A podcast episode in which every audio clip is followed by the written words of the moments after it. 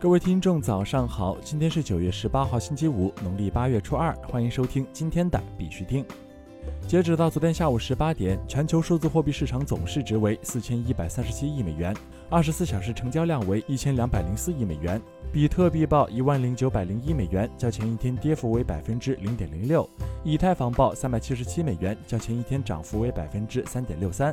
昨天的恐慌与贪婪指数为四十八，前天为四十三，等级为平稳。每日行情分析由青龙社区提供。想了解更多币圈行情资讯和交易策略，请添加公众号“青龙布洛克”。用技术思维，市场的反向情绪交易，你可以游刃有余。你无法捕杀巨鲸，就如同大雨露往往吸收着小雨露。比特币也正发挥着巨鲸蚕食的本性。盘面追击，比特币从数度触及支撑九千八百二十之后，一路震荡走高。昨天也触及了前期的重要阻力带一万一千一百点附近。当前出现回落，比特币上行压制明显，遇到周线、日线以及四小时均线压制，所以一万一千一百将是多空争夺的重要战场。青龙技术部认为，短线抛压较重，密切关注上行阻力的压制，突破不了市场将再度陷入盘整期。四小时 MACD 高位死叉明显，目前成交量只是温和带量，并没有明显放量，所以如果成功放量突破并站稳，将继续吸血持有走高，并有希望创出近期新高。从目前的盘面来分析，短线反弹动力衰竭，短线压制明显，建议不破位一万一千一百压制，可择机考虑空单。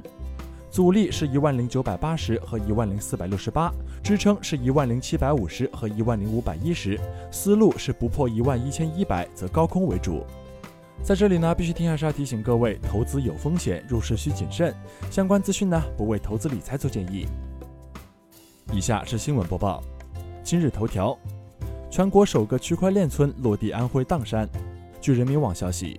九月十七号，安徽省砀山县人民政府、中国农业银行安徽省分行、蚂蚁链共同签署框架合作协议，打造国内首个基于区块链的乡村振兴样本。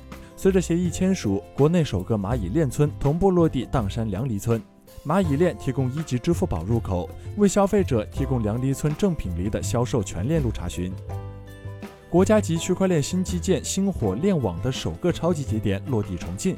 九月十六号。中国信息通信研究院与重庆两江新区管理委员会、重庆经济和信息化委员会、重庆市通信管理局四方共同签署星火链网合作协议，确定星火链网这一国家区块链与工业互联网协同创新新型基础设施的首个超级节点正式签约落地重庆。据悉，二零二零年工信部正式命名星火为中国自主网络标识体系的新品牌。对此，中国信通院基于现有工业互联网国家顶级节点的发展基础和国际合作需求，以区块链技术作为自主创新的重要突破口，启动星火链网新型基础设施建设。据中国信通院相关负责人介绍，希望把它打造成为一个面向全球服务的、伴随区块链技术发展逐步成熟的全球性区块链基础服务设施。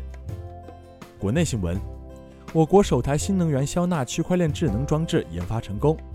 据中国电力新闻网消息，九月十五号，在中国国际智能产业博览会上，国网区块链科技公司成功发布基于自有、利用智能合约实现基于身份的密钥管理方案及装置核心专利，自主创新研发了秒速源区块链智能一体机。该设备是国内首台专门针对于新能源消纳所研发的区块链智能装置，实现了对新能源消纳数据和负荷测数据的动态采集、远程监视、智能分析。有助于我国清洁低碳能源体系建设。中国银行原行长李李辉表示，我国是数据资源大国，但区块链底层技术仍缺乏自主产权。据新浪财经消息，九月十七号，中国北京国际科技产业博览会中国区块链发展论坛在北京召开。中国互联网金融协会区块链工作组组长、中国银行原行长李李辉在演讲中表示，由数字技术引领的链接机制、信任机制和竞争机制的变革将是一个重构进程。我们应该积极应对数字化转型面临的挑战。他指出，挑战分为两方面，首先是区块链技术瓶颈有待突破。目前，各个国家均未实现区块链技术的大规模应用。我国的区块链技术研发致力于突破规模化可靠应用的瓶颈。其次是核心数字技术短板有待补强。我国是数据资源大国和数字化市场大国，但在全球数字技术版图上尚未建立地缘竞争优势。在区块链的共识机制、智能合约等底层技术上，我国目前缺乏自主产权。天津市将对区块链相关项目给予最高五百万元支持。据中国证券网消息。天津市关于进一步支持发展智能制造的政策措施日前正式印发。市政府新闻办昨天召开发布会，工业和信息化局总经济师周胜熙对支持智能制造发展升级版政策进行解读。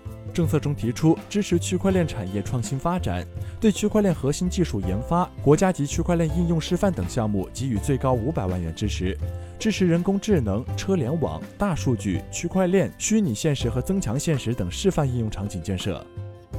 民营企业应主动与区块链等数字经济有效嫁接。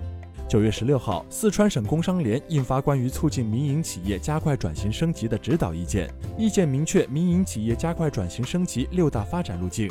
其中包括实施企业数字化改造工程，广大民营企业要主动融入以数字经济为代表的新经济，将加快数字化运用作为实体经济转型升级的催化剂和加速剂。要加强数字化赋能，主动与区块链、大数据、五 G、云计算、人工智能等数字经济有效嫁接，推动企业上云用、数复制，促进传统企业提档升级。国际新闻。韩国政府投资一百二十七万美元建立面向全国公寓居民的区块链管理平台。据 Cointelegraph 九月十七号消息，韩国政府承诺出资一百二十七万美元建立一个面向全国公寓居民的区块链管理平台。据报道，韩国科技部选择了当地一家名为 Ksign 的公司开发一个无接触式平台，让居民参与电子投票、停车位管理和其他基于住房的管理措施。日本保险协会将使用区块链进行保险承保的示范试验。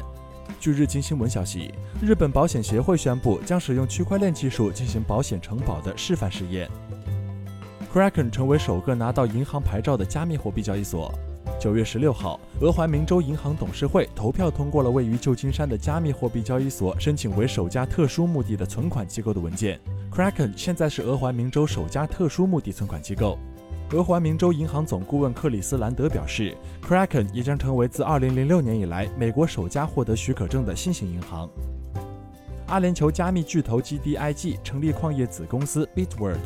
据 Bitcoin 点 com 消息，阿联酋加密巨头 GDIG 已经创建其矿业子公司 Bitword，并将在2021年前向该公司投资五千万美元，以扩展其在中东的比特币和以太坊矿业。